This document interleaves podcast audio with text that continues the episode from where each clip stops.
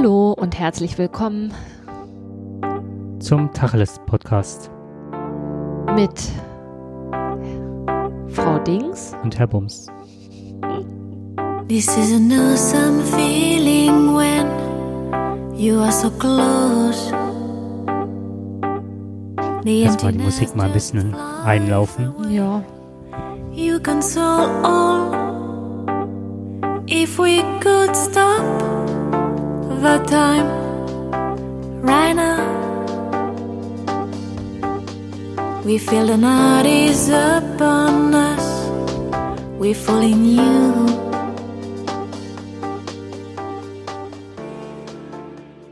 Oh, wenn ihr sehen könntet oder gesehen hättet, wie grazil der Jakob sich hier durch die Küche bewegt und sich zur Musik bewegt. Ich habe mich gar nicht bewegt.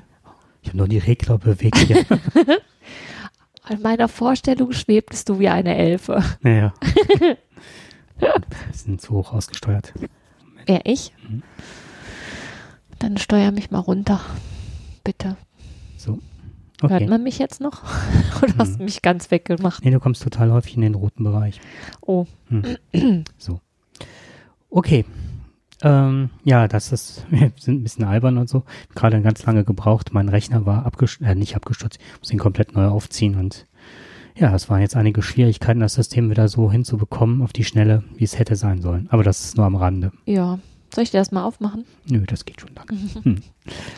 Ja, wir haben uns heute, oder was heißt heute, uns beschäftigt schon lange aus beruflichen Gründen und auch dadurch, dass wir noch zu unserem Lehrerdasein noch eine zusätzliche Ausbildung machen, ähm, beschäftigt uns seit geraumer Zeit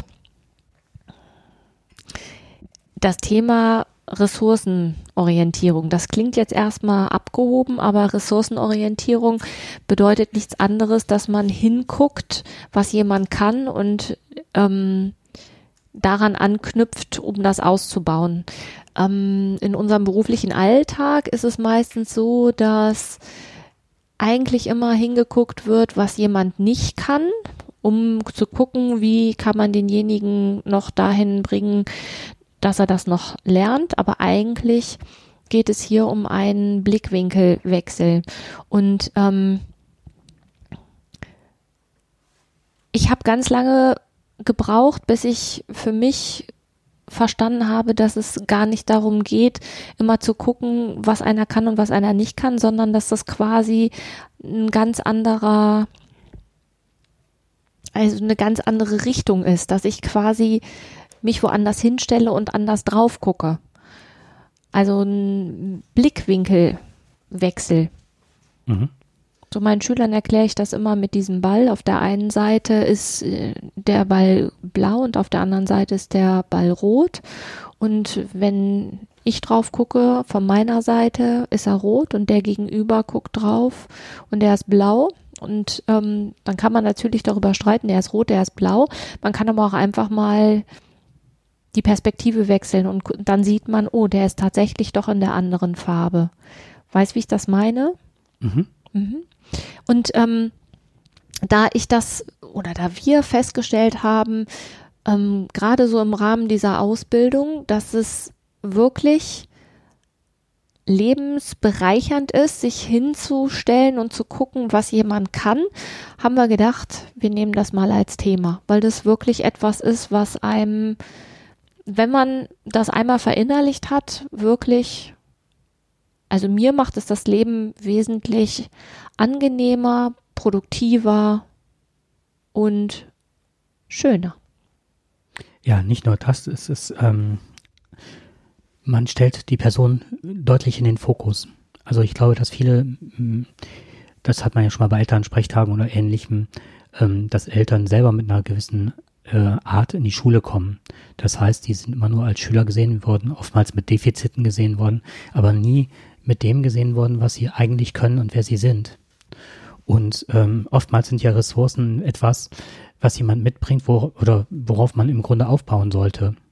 Und bei unserer Pädagogik oder oftmals, wie man Menschen sieht, ist es sehr oftmals so, dass man den kategorisiert und direkt festlegt. Und, und ich habe oftmals, also ich war teilweise beraterisch an Schulen tätig, dass dann ein Kind vorgestellt worden, also das ist Kevin, der hat ADHS oder das ist der, der ist Autist oder ne, aber nie mit den Fähigkeiten des Kindes selber gesehen und das äh, wird manchmal so zugekippt im Alltag und die Ressource ist dann meines Erachtens ähm, im pädagogischen Sinne ähm, eine Methode, ähm, ja, wie soll man sagen, ähm, beziehungsweise nicht eine Methode, sondern Fähigkeiten, Ressourcen zu finden, um sie im Sinne einer optimierten Erziehung sich nutzbar zu machen. Also nicht nur für sich selber, sondern auch gerade für das Kind oder für denjenigen. Wenn man mit seinen Stärken und den Möglichkeiten gesehen wird, ist es ja ein ganz eine ganz andere Art wahrgenommen zu werden. Mhm. Mir fallen da jetzt spontan zwei Sachen ein. Das eine ist das, das Beispiel, was du mit den Eltern gebracht hast, ne, die auch von ihren Lehrern früher falsch, also nicht falsch gesehen, aber mit ihren Defiziten gesehen wurden, was sie alles nicht können, was sie alles nicht sind, ne? Mhm. Und die natürlich in die Schule kommen und man ist ja teilweise überrascht, wie man von den Eltern angegangen wird man selber wird ja auch nicht als Person gesehen, sondern in der Funktion des Lehrers. Und die Erfahrungen, die diese Eltern mit den, mit denen gemacht haben, mit ihren Lehrern, die werden ja quasi auf, auf dich übertragen, auf mich übertragen. Und man wundert sich, ähm, wenn, wenn man etwas sagt, dass da alles Mögliche drin gehört wird, was man eigentlich gar nicht gemeint hat.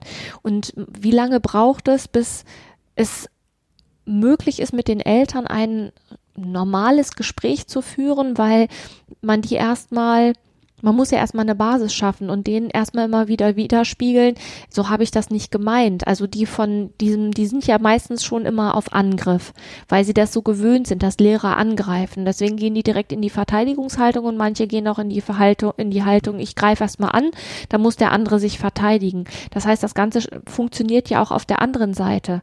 Ne, bei mir wird ja dann auch nicht geguckt, was alles da ist, sondern es wird geguckt, ähm, was haben die Lehrer also was machen Lehrer in der Regel? Sie zeigen einem, was alles nicht passiert. Deswegen ist es ja auch ein kluger Schachzug, alles, was ein Kind an positivem Verhalten zeigt, quasi per Telefon den Eltern zurückzuspiegeln. Und zwar bevor es kracht.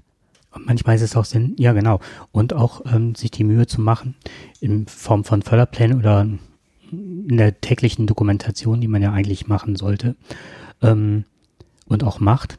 Ne? Mhm. Dass man auch hingeht und sich auch die Mühe macht, mal alles das aufzuschreiben, was einem zu einem Kind positiv einfällt. Ja. Und dann auch selber schon mal ein Bild, denn, denn wenn ich das, wenn ich dessen bewusst bin und mit dieser Haltung auf einen Menschen zugehe und ihm das spiegel, dann ist das ja auch für denjenigen selber, genau wie du das jetzt gerade mit dem Anruf sagtest, ähm, ein Umdenken und ein Sehen, was ich kann. Mir ist da heute, ich habe die ganze Zeit nach einem Beispiel gesucht. Also das fand ich, das war das eine, was mir in den Kopf gekommen ist. Ich habe mit äh, letztens mit einem Freund gesprochen und ähm, über irgendeine Familie, ne, also jetzt außerhalb des schulischen Kontextes. Und da ging es halt darum, dass der Vater selber schlechte Erfahrungen gemacht hat, also so ne, mit Gewalt in Familie und so weiter. Und der ähm, die Mutter so immer versuchte, den Jungen zu erziehen, im landläufigen Sinne, dann scheiterte und dem Vater dann die Vorwürfe machte, dass er den Jungen nicht erziehen wollte oder würde. Und der Vater hat sich darauf zurückbezog und sagte, ich habe schlechte Erfahrungen gemacht, ich möchte das nicht an mein Kind weitergeben, also äh, überlasse ich das meiner Frau und bin der Ruhige und ziehe mich zurück aus dem Ganzen. Nach außen kam dann so ein Stück weit rüber, hm, äh, die Frau macht das alles, schafft es aber nicht und der Mann, der zieht sich auf seine faule Haut zurück. Man kann nicht nicht erziehen, ne? Man kann nicht nicht erziehen. Und dann habe ich auch gedacht, so, und das ist halt, wie wird das jetzt von außen gesehen? Und dann, wie geht man jetzt mit dieser, wo steckt da die Ressource? Und dann sind wir, denke ich, auch mitten im Thema im Grunde, ne? Mhm.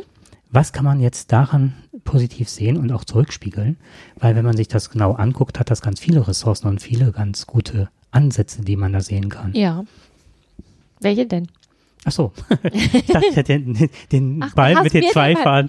Also die, die Ressource, die mir dabei einfällt, ist auf jeden Fall kann der abgeben, der Vater. Das ist nicht so dieses klassische, ähm, ich muss da immer das Sagen haben, sondern der hat ein hohes Maß an Eigenreflexion, will die Gewalt nicht weitergeben und überlässt es deswegen seiner Frau. Wäre eine Möglichkeit, ja. Ja. Und ich habe gedacht, äh, in dem Fall, mh, wenn es jetzt therapeutisch angelegt ist oder in einem Beratungsgespräch halt, ähm, es ist, wäre ja auch möglich, dem Vater zu spiegeln, dass er ja ganz viel Ruhe hat, mit sich bringt. Auch auf einer Metaebene, weil ihm das schon alles bewusst ist. Und dann halt der nächste Schritt, ich finde auch gerade bei äh, Ressourcenorientierung ist ja oftmals so, dass man in Handlung kommt. Ne? Dass man also weg von diesem, Pro das ist ja oftmals das, was in Schule passiert, ist ja immer ein Problem. Es sind ja immer Probleme da. Man hat eine totale Problemfokussierung.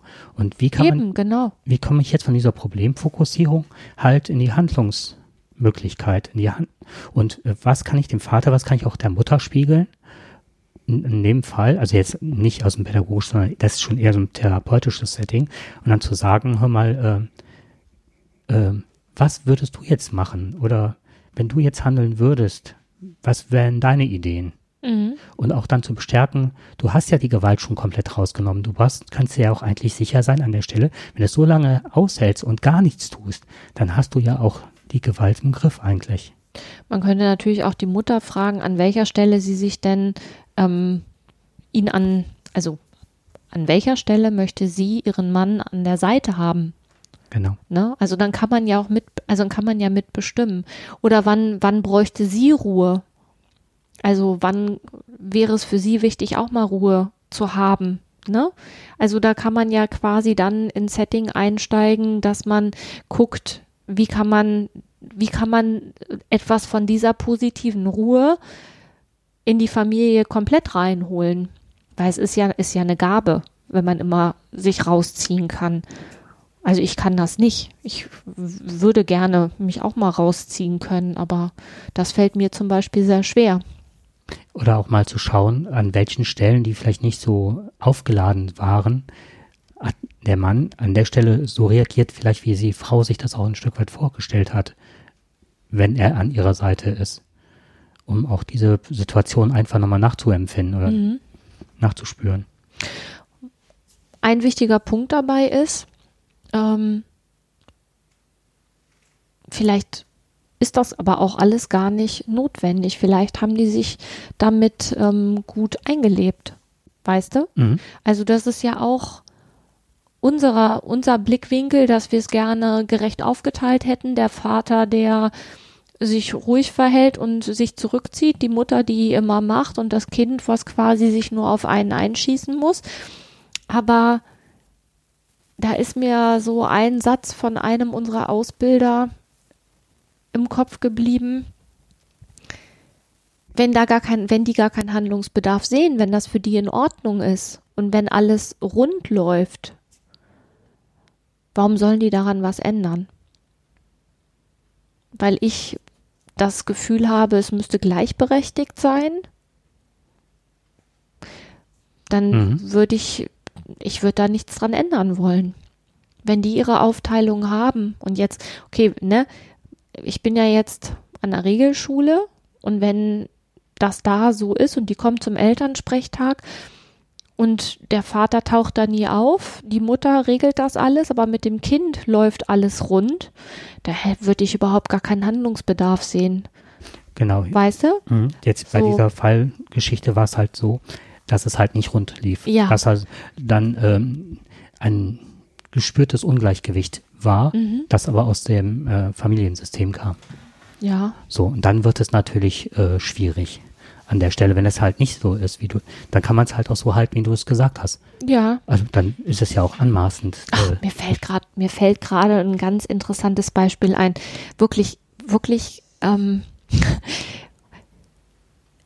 ich weiß gar nicht, ob das passt. Aber das war, ähm, ich war an der Kasse, gestern einkaufen an der Kasse. Äh, vor mir eine Frau mit ganz, ganz viel Einkäufen, ich auch mit ganz, ganz viel Einkäufen. Sie packte ihren Kram da drauf. Als sie alles drauf hatte, da- das war so, weißt du, alles aus dem Wagen wurde aufs Band gepackt und ähm, es war gar kein Platz mehr hinten und vorne war aber schon alles bis zum Ende durchgerollt. So viel hatte sie an Einkauf, an Einkaufssachen da. Dann guckte sie mich an und sagte, immer wir. Und dann habe ich erst gar nicht verstanden, was sie meinte, wie immer wir. Immer wir. Und die anderen sitzen nur zu Hause und essen. nee, und der andere, der andere, es ging nicht um die Kinder.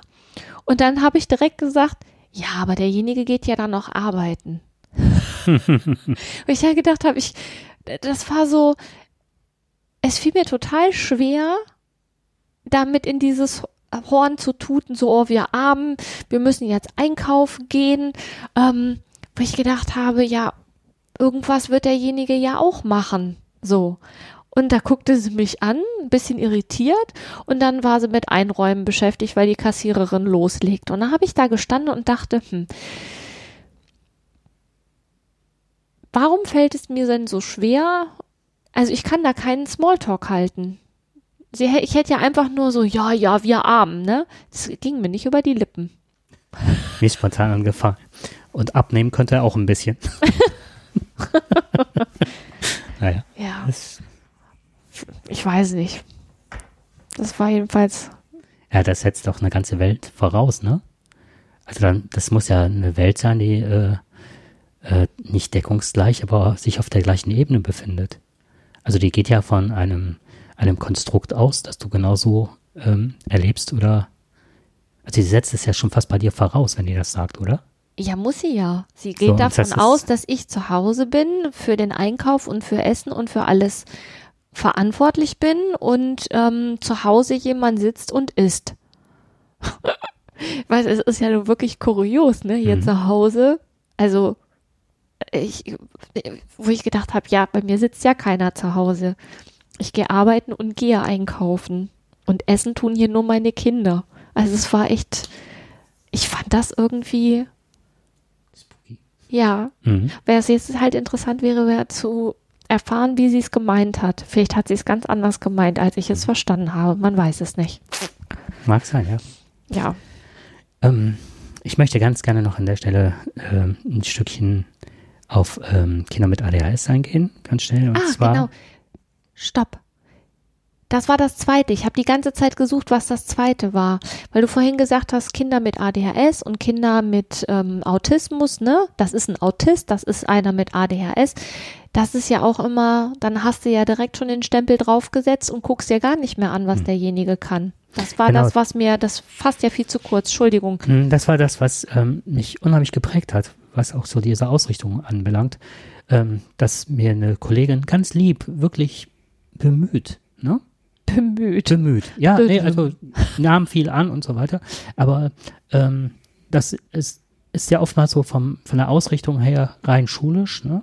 Wissensvermittlung, weniger erziehen und ähm, in so Standardvorgaben, wie halt unsere Schule teilweise ist, was auch sehr zu bekritteln ist.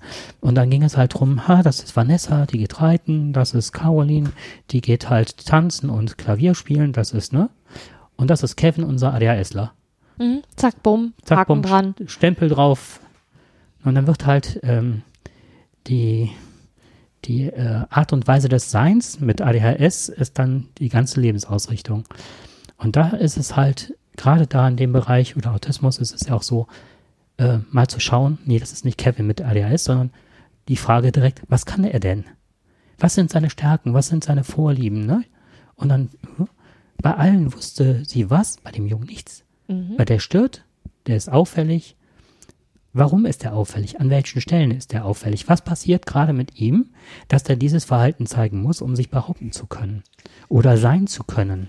Ich finde ja halt, ADHS und Schule ist ja schon mal äh, von der, von der grundsätzlichen Struktur passt das ja nicht zusammen. ADHS und Schule.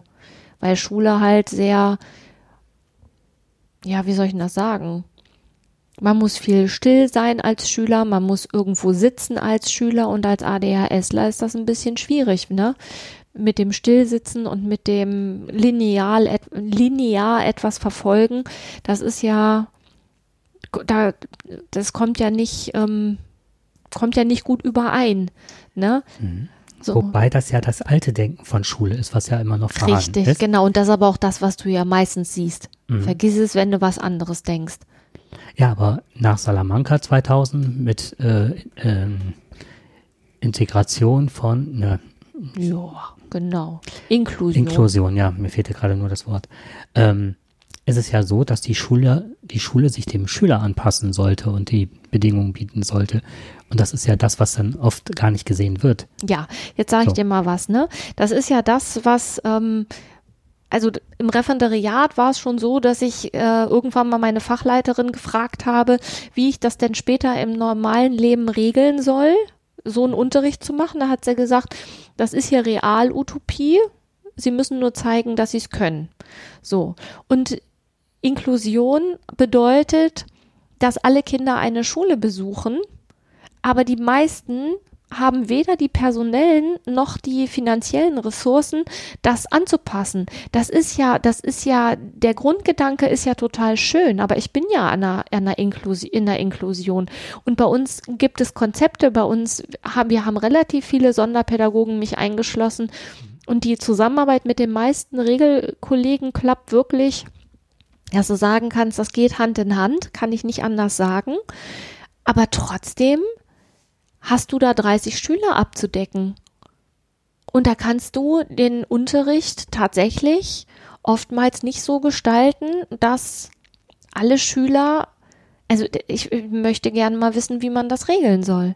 Auf der anderen Seite ist es ja relativ simpel, bei sich anzufangen und nicht das große Ganze verändern zu wollen, sondern bei sich anzufangen und einfach mal den Blickwinkel zu ändern.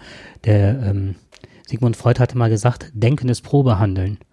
Wenn ich jetzt schon mal anfange, wie ich eben sagte, die äh, Ressourcen aufzuschreiben und zu schauen, was hat das Kind, welche Möglichkeiten, was sind die Stärken, wie kann ich die einsetzen, wie kann ich die nutzen im Alltag, wie kann ich schrittweise jemanden, du sagtest mal so schön, und das haben wir in der Ausbildung gelernt, dass jedes Verhalten, das uns auch als komisch, absonderlich, wie auch immer, dass man, oder es auch teilweise tituliert wird oder gelabelt wird, das hat ja irgendeinen Nutzen.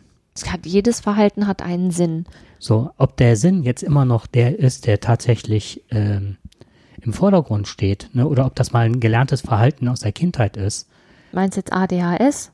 äh, nicht ADHS insgesamt. Ne? Okay. Dass wenn man irgendwas macht, ähm, hatte das ja irgendwann mal vielleicht einen Nutzen, der aber jetzt mit der heutigen Krisenbewältigung nichts mehr zu tun hat. Ich bin da, also ich hänge noch beim ADHS, aber du bist jetzt schon einen Schritt Ich weiter. bin einen Schritt ne? weiter, ja, einen Ja. ganz kleinen aber nur, Mhm. ne? dass ich so denke, so, ähm, wir sind zu sehr problemorientiert, anstatt hinzugehen und zu schauen, was ist da und wie komme ich mit diesen Kindern, und jetzt kann man auch den Bogen wieder zu ADHS zurückschlagen, sagen, was kann, was kann das Kind und wie kann ich es anders einsetzen und wie kann ich die Stärken des Kindes, dass es sich auch mal anders erlebt. Äh, ich glaube, dass das schon ein Unterschied ist, weil ADHS ist ja eine Erkrankung, die du ja nicht ähm, irgendwann erworben hast, weil du das Verhalten gebraucht hast. Wenn das so ist, dann ist es ja kein, kein ADHS, sondern dann ist es. Aber du hast äh, ganz viele, wir brauchen nicht dabei zu bleiben. Ne? Das war jetzt nur ein Beispiel, ähm, weil mir das so aufgefallen ist. Aber du hast ja ganz viele Dinge, die sich durch ADHS entwickeln, weil du ja in einer, teilweise in einer anderen Welt lebst und versuchst ja immer mit der Außenwelt dich abzugleichen. Ja. Und das ist ja nicht ursprünglich ADHS, sondern da ist was, was anders ist bei dir. was da aufgrund dessen sich entwickelt hat. so, und dann ent, äh, äh, treten Störungsbilder teilweise auf, die aber ursächlich ja nichts mit der Krankheit zu tun hatte, sondern eine Reaktion auf das ist, wie Menschen auf dich reagieren, weil du das hast und dann du andere Dinge auslebst oder ähm, entwickelst. Eine Form könnte sein Aggressivität, Ja. dass du jedes Mal immer als, wenn du was machst, weil das nicht durchdacht ist oder sonst was, ne, oder impulsiv ist, nicht zu Ende gedacht, vielleicht auch irgendwas kaputt machst, dass du jedes Mal als der Tollpatsch, der Vollhonk dastehst, der das nicht beherrscht. Ja. Und dann, wenn du das immer wieder lebst, um dich selber zu schützen, diese, dieser Begriff der Homöostase, also immer dieser Ausgleich, ne, Ja. Dass das dass in ein eigenes System stabil bleibt, dass du dann hingehst und ähm, vielleicht eine Aggression gegen Leute entwickelst, die sich dann irgendwann verselbstständigt, dass du immer aggressiv bist, weil du es ja nie erlebt hast, dass jemand mal positiv auf dich zugeht. Okay. Das war der Jetzt habe ich Kerngedanke verstanden. des Warum? Ganzen. Ja. Ne? Also das ist aus dem, aus dem Krankheitsbild, oder wie du es auch mal nennen magst, ähm, entwickeln sich auch andere Verhaltensweisen, die aber ursprünglich nichts mit dem Bild zu tun haben. Ja, und dann hast du halt das Problem, oder dann, dann ist das Problem, dass das Verhalten, also wenn du jetzt so aggressive Schüler hast, dass dieses Verhalten halt irgendwann mal Sinn gemacht hat. Mhm. Und dann kommt man plötzlich dahin, trifft auf jemanden, der einem super aggressiv gegenüber steht. Was ja Mhm. keine, keine Seltenheit in unserem Job ist. Mhm. So. Und dann halt die Ruhe zu bewahren und zu wissen, okay, es hat nichts mit mir zu tun, sondern das hat was damit zu tun, dass der einfach grundsätzlich so aggressiv unterwegs ist, aus welchem Grund auch immer. Und dann geht man halt hin und guckt an, der, man, jemand läuft ja nicht 24-7 aggressiv durch die Gegend oder sagen wir mal so, zum Glück sind das die, die wenigsten. Aber dann hat man die Möglichkeit hinzugucken, wann ist er denn nicht aggressiv und dann zu gucken, in welcher Situation ist das, in welcher Kombination, was hat er gerade gemacht. Und wenn man dann versucht, viele Situationen zu schaffen, die so gestrickt sind, dass er das dann zeigen kann, dann kann man das ja auch verstärken und kann das ähm, positiv konnotieren und bekommt dann quasi auch die Möglichkeit, dann nochmal anders mit dem Schüler umzugehen. Und der wiederum merkt, oh, da ist jemand, der sieht, dass ich nicht immer nur aggressiv bin, der sieht mich auch in anderen Situationen. Und dann auch das System dazu zu holen. Das Kind ist ja immer eingebunden, nicht nur in Schule. Ja, ja. Und dann auch zu fragen, wie kann ich vielleicht auch das Elternhaus teilweise entlasten, was Schule angeht? Oder wie kann ich Informationen über das Kind bekommen in positiver Hinsicht? Ja. Was, was kann das Kind zu Hause sehr gut? Oder wo sind, wann sind sie stolz auf? Und wann auf ist das Kind zu Hause nicht aggressiv? Wann ist das ne? Kind zu Hause nicht aggressiv? So, und das ist ja auch, also da bin ich auch wieder bei, bleiben wir mal beim ADHS. Das ist ja auch nicht immer nur negativ. Ne? Also ADHS ist ja auch in bestimmten Kontexten durchaus positiv. Das kann man ja auch noch mal, also das gilt ja jetzt nicht nur für ADHS, sondern das gilt ja für alles Mögliche. Mhm. Genau. Das ist Verhalten, was in, in der Schule problematisch ist, wobei ganz ehrlich Schule ja von der Struktur her auch echt wenig mit dem Leben zu tun hat. Das muss man einfach mal so sagen. Finde ich jedenfalls. Da sitzen 30 Leute und müssen zuhören. In der, in der Regel. Manchmal machen sie auch selber was. Sie müssen schreiben, sie müssen lesen. Das ist ja etwas, was wir im Alltag jetzt, was ja zwar schon gebraucht wird alles, will ich gar nicht in Abrede stellen, aber das Setting ist schon sehr besonders, finde ich. Wenn man die positiven Sachen auch im Unterricht, im Alltag erklärt, mitteilt, einfach auch darauf aufmerksam macht, ist es ja auch so, dass das durch die Peer Group desjenigen auch wieder gespiegelt wird. Es bleibt ja nicht nur äh, äh, im Dialog zwischen Schüler oder ne, und Lehrer, Lehrerin oder zwischen Mutter, Vater und dem Kind, sondern das ist ja auch die Peer Group des Kindes. Kriegt ja im Klassenverband ja auch einen ganz anderen Blick darauf. Ja. Und wenn man dann die Stärken, also du hast Ressourcen, ich möchte gerne ein paar nennen. Also die vorderste Ressource ist immer eine wahnsinnige Kreativität. Ein sehr schnelles Umschalten zwischen verschiedenen Aktionen, den Überblick behalten in Situationen. Also wenn man ein Kind mit ADHS fragt, ähm, über andere Kinder und auch positive Sachen rausstellen Ja. lässt, die haben immer einen unheimlich weit gefächerten und gestreuten Blick auf alle und oftmals einen wahnsinnig, also das habe ich überwiegend gesehen, einen Gerechtigkeitssinn, soweit das ich häufig, wenn das passiert in meiner Klasse, ähm, dass dann Kinder mit ADHS Klassensprecher, Klassensprecherin waren, weil die anderen irgendwann gesehen haben, ähm, das ist jemand, der sich aufregt, wenn es ungerecht zugeht. Und oftmals auch nicht nur, weil es ihn selber oder sie selber betrifft, wobei ne, Men, ähm, Jungs da häufiger äh, von betroffen sind, von dieser ne, nach außen gekehrten, äh, mit Hyperaktiv verbunden, Hyperaktivität verbundenen äh, ADHS. Aber dass sich das so dreht, dass die anderen Kinder dann plötzlich merken, oder ist unheimlich sozial eingestellt und traut sich dann, und dann die aggressiv, wenn die Aggressivität, wenn man die ein bisschen kanalisieren kann oder umdrehen kann, der traut sich auch dem Lehrer zu sagen, an welcher Stelle das ungerecht zugeht. Und dann hättest du eine Sache, die vielleicht vormals äh, schlecht war, also als aggressiv war, dass wenn man das dann kanalisieren kann, dass derjenige sich im Gegensatz zu anderen plötzlich traut, auch was zu sagen, wenn es ungerecht ist. Wenn man das dann auch wieder akzeptiert und sagt oder hingeht und sagt, das positiv konnotiert, dann kann man das Ganze auch die hohen Wogen wieder runterfahren. Ja. Also es birgt jedenfalls sehr, sehr viel Positives, wenn man sich eher versucht darauf zu konzentrieren, was da ist an positiven Sachen. Eigenschaften, Verhaltensweisen. Ich ähm, habe noch eine Sache und zwar neben dieser ähm, neben diesem ähm, Ressourcenorientierung, wenn man einmal weiß, wo die Stärken sind, kann man auch gemeinsam schauen, mit diesen Ressourcen, was haben wir für Ziele, was können wir erreichen, wie können wir die erreichen, wie kleinschrittig können die sein, äh, wie aktionsorientiert sind die messbar, wie spezifisch sind die und so weiter.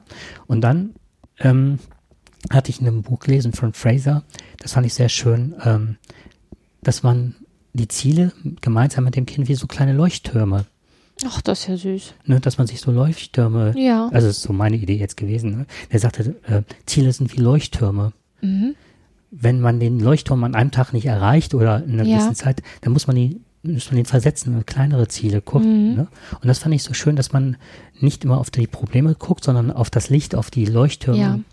und dann auch äh, lösungsorientiert geht, aber nicht, letzter Satz, äh, nicht äh, hingehen und dann so diese, ja jetzt gerade wieder zu Beginn des neuen Jahres halt, die ganze, du schaffst es Literatur und ne, auch mit 75 und äh, zittrigen Händen kannst du noch ein Weltklasse-Pianist oder Pianistin werden. Ja. Ne? Also nicht dieses abgedrehte, aber schon stärker auf die Lösung und das Bestärken legen. Ja, ich muss noch eins, muss ich noch loswerden. Ja. Ähm, das, oh, jetzt habe ich es vergessen. Mist, das war wichtig. Das war wichtig. Ah. Noch, mir ist gerade noch mal dieses mit dem, jedes äh, Verhalten hat einen Sinn. Es macht überhaupt gar keinen Sinn, jemandem etwas versuchen wegzunehmen, ohne daran zu arbeiten, dass dafür etwas anderes kommt.